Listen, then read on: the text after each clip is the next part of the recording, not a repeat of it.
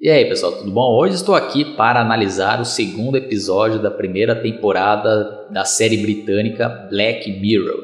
E nesse episódio é mostrado que no futuro um grupo de jovens vivem em um local onde eles mantêm praticamente a mesma rotina diariamente.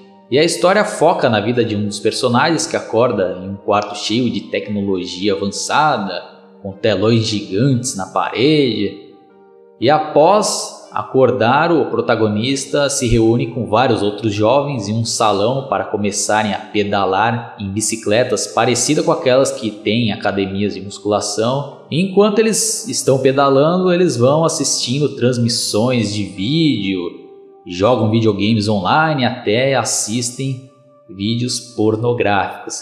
E o detalhe é que, apesar das pessoas estarem juntas no mesmo lugar, elas quase não se falam ou mantém qualquer tipo de contato. Né? Em outras palavras, cada um vive isolado no seu mundo virtual. E é mostrado também que não existe mais nada natural na alimentação, mesmo as frutas são criadas artificialmente. E após essas pedaladas, cada um volta para o seu quarto e voltam a se isolar ainda mais no seu mundinho virtual.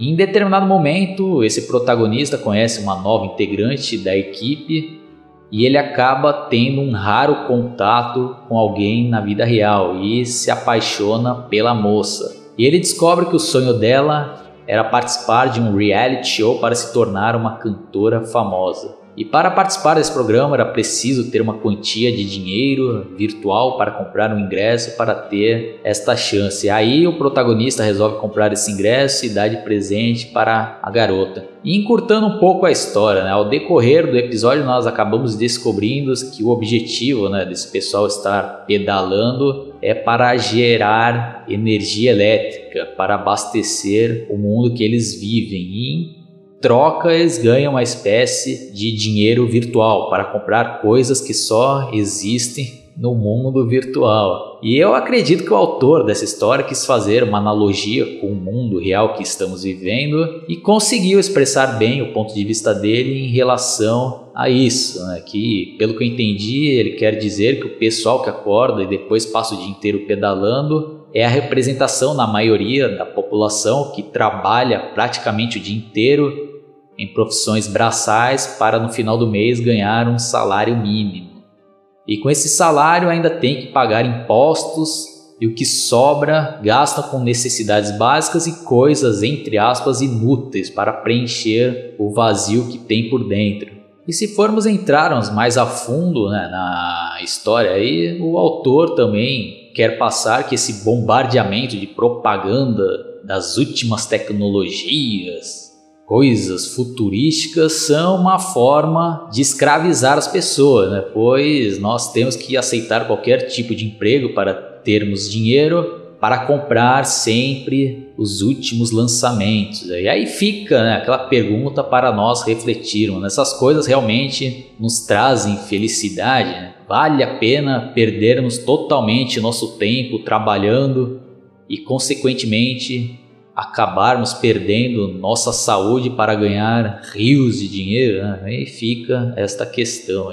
Estou resumindo bem aqui, né? porque daria para achar muito mais coisas nessa analogia que o autor quis passar aqui. Outro personagem bem interessante é um gordinho que enquanto está pedalando fica assistindo programa na TV que mostra várias pessoas obesas e ele fica tirando sarro e humilhando. E além disso, ele também distrata uma faxineira e a trata como se fosse lixo. Né? E eu acho que o autor quis aqui retratar através desse personagem os haters, né? O cara também é um gordo, né? Que tem que ralar igual um condenado e fica criticando e falando mal dos outros gordos, né? Como se ele estivesse em forma, né? Então, é basicamente aí o que vários haters fazem, né? os caras não enxergam o próprio rabo e com isso o cara se sente menos bosta ou quer descontar né, o que ele sente e sofre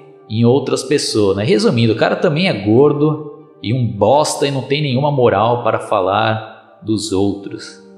E outra cena também, né, que, que é muito boa aí, né, desse episódio, que é quando a, a menina lá consegue, né, uma chance para mostrar, né, seu talento numa espécie lá, né, de ídolos e os jurados lá, né, todos arrogantes, né, o cara, né, com o nariz em pé, o cara, né, julgando a menina e fala, ah, você, você até canta bem e tal, mas você não tem o talento necessário, não tem, né, a coisa necessária para ser famosa e tal.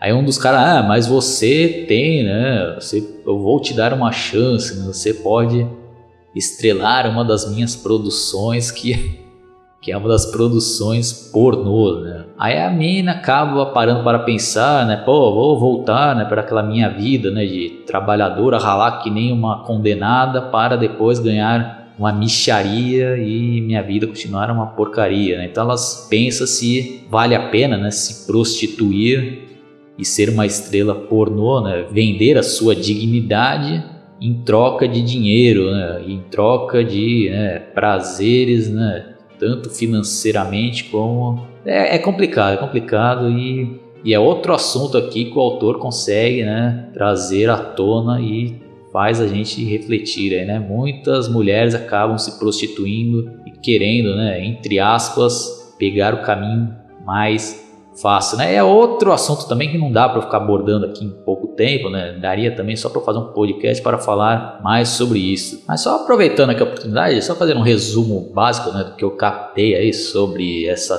temática aí é que eu acho que o autor quis passar, né, que que os homens aí, né, consomem, né, a, a pornografia cada vez mais, né? Estão totalmente viciados e ele também quer mostrar o outro lado, né? O outro lado de quem, né, está fazendo esse tipo de trabalho, né? A moça lá, né, teve que aceitar isso daí, né, por N motivos. E também, né, temos aquele exemplo, né, quando a pimenta nos olhos dos outros é refresco, né?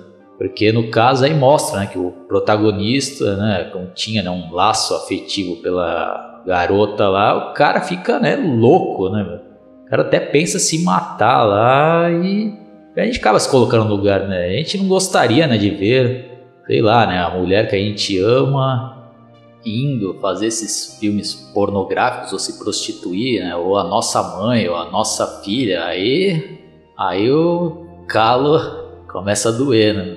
Aí o amigo dela lá se revolta, né? E, e começa a trabalhar com tudo, né, para juntar dinheiro para comprar não passe e ir participar lá do programa, né? E lá, né, no programa ele fala umas verdades, né, para os, os jurados, né, e, e, ameaça se matar lá, né, ao vivo, né? E os caras lá, né, são filhas da puta, esperto pra caraco, né? Porque até nisso eles pegam lá, né, uma oportunidade de alavancar ainda mais o programa e usar, né, o rapaz lá que estava né, dando uma audiência enorme para o programa. Né? Então oferece lá uma oportunidade né, para esse cara falar né, as verdades, né? mas falar, falar, mas só que não adianta em nada, né? não adianta em nada. É outra crítica aqui que eu vi, né, que o autor quis passar.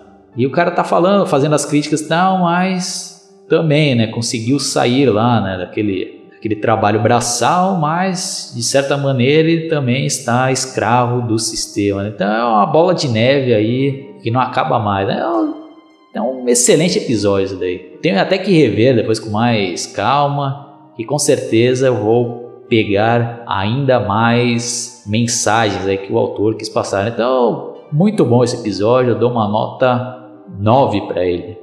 Então é isso daí, pessoal. Vou ficando por aqui. Quem curtiu, dá um like, se inscreva no meu canal. Quem quiser também comentar, trocar uma ideia sobre esse episódio e deixar aí seu ponto de vista, ou se você discorda de mim em algum ponto, ou se você achou mais alguma analogia interessante nesse episódio, deixem aí nos comentários. Entre também na minha página Analisando Filmes no Facebook, que lá tem um pessoal, gente boa, trocando ideias sobre filmes antigos, filmes novos e outros assuntos relacionados a cultura pop. Abraço e até mais. Fui!